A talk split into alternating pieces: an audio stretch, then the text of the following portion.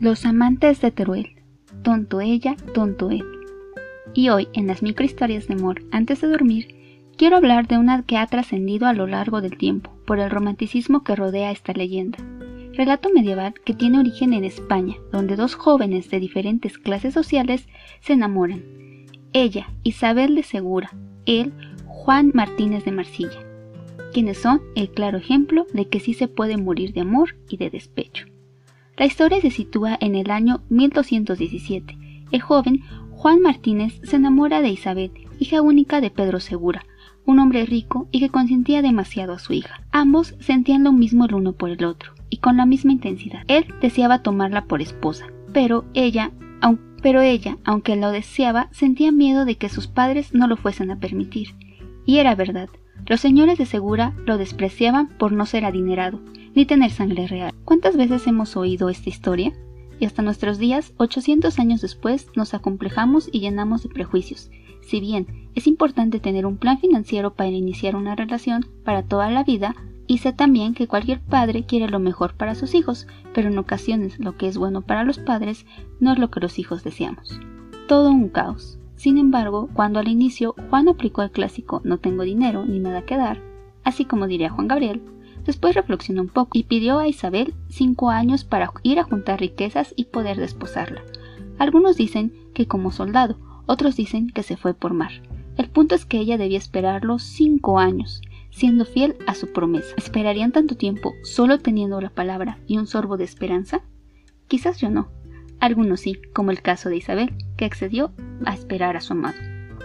Durante este tiempo, el padre de Isabel, como de seguro el padre de muchos que no respetan las decisiones de sus hijos, le estuvo insistiendo para que tomara esposo, quizás porque no le gustaba verla sola, o porque quizás no deseaba que esperara a Juan Martínez.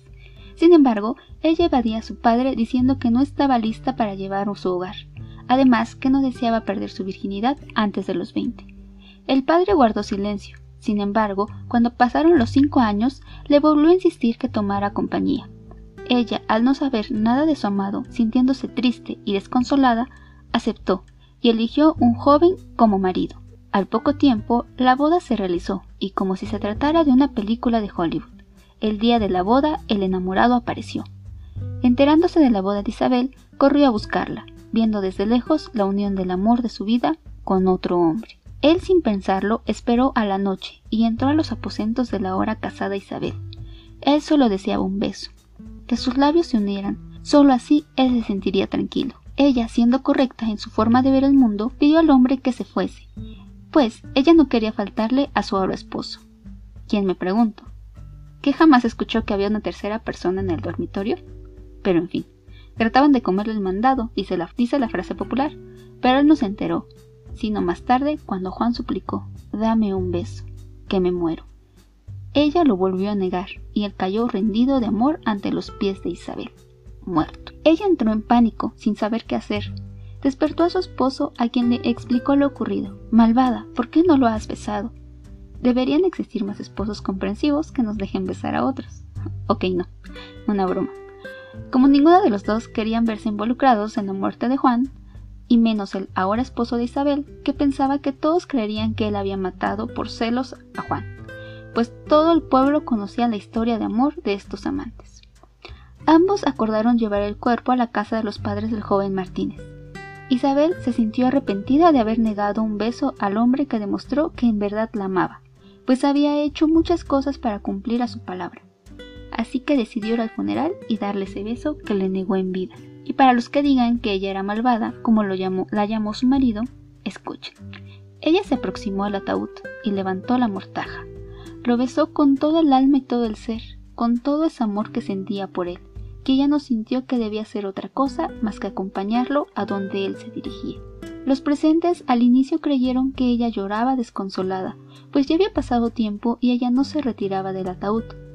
No fue sino hasta que se acercaron a ella para retirarla que notaron que Isabel estaba muerta. La familia e incluso el esposo de Isabel acordó que ambos debían ser sepultados juntos.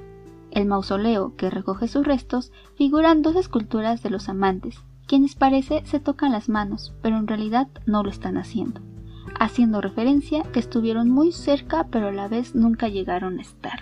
Respecto a la veracidad de la obra, se dice que la historia es parecida a la de Girolamo y Salvestra, escrita por Giovanni Boccaccio, texto medieval que se extendió a toda la península ibérica gracias a un texto en catalán.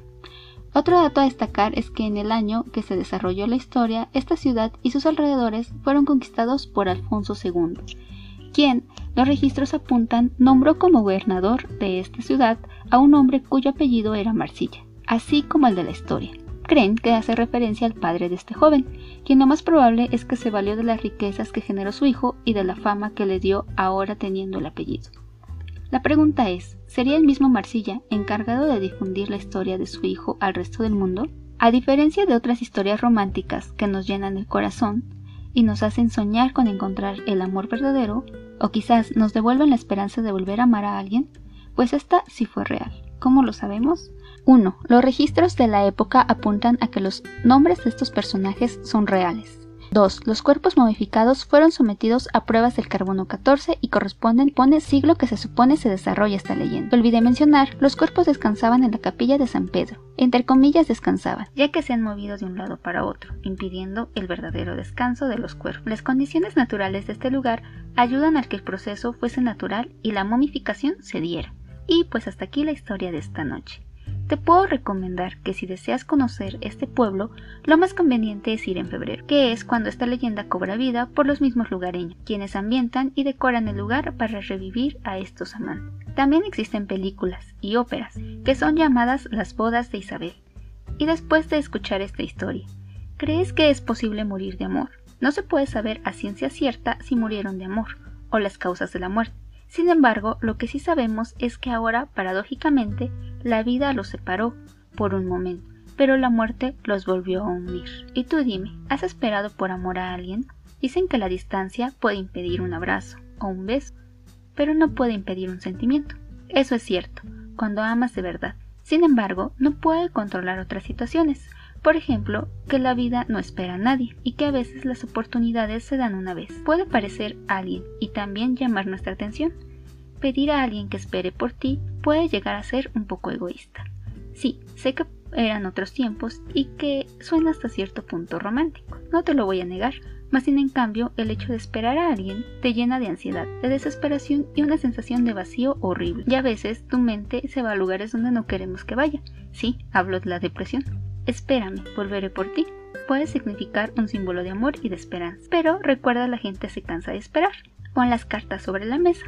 Analiza lo mejor para tu relación. Y si confías plenamente en que sí funcionará tu amor, adelante. No hay reglas para el amor. Si te llena y te hace feliz, puedes intentarlo, mas no soportarlo. Búscame en redes sociales como historias de amor antes de dormir. Me despido, yo soy pensativa. Un beso enorme, bye.